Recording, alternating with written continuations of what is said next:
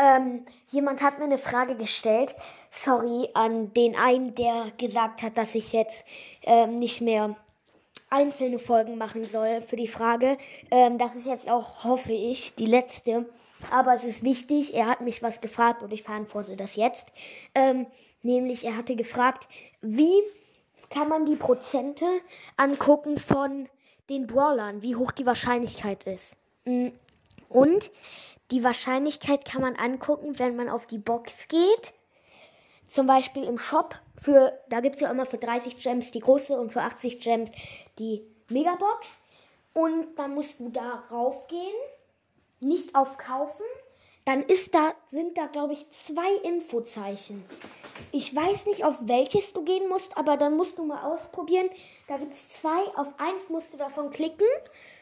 Ähm, und dann hast du halt, steht da halt deine Wahrscheinlichkeit, um Brawler zu bekommen. Und das war's dann noch mit dieser Folge und dann würde ich sagen, tschüss, Coles Podcast.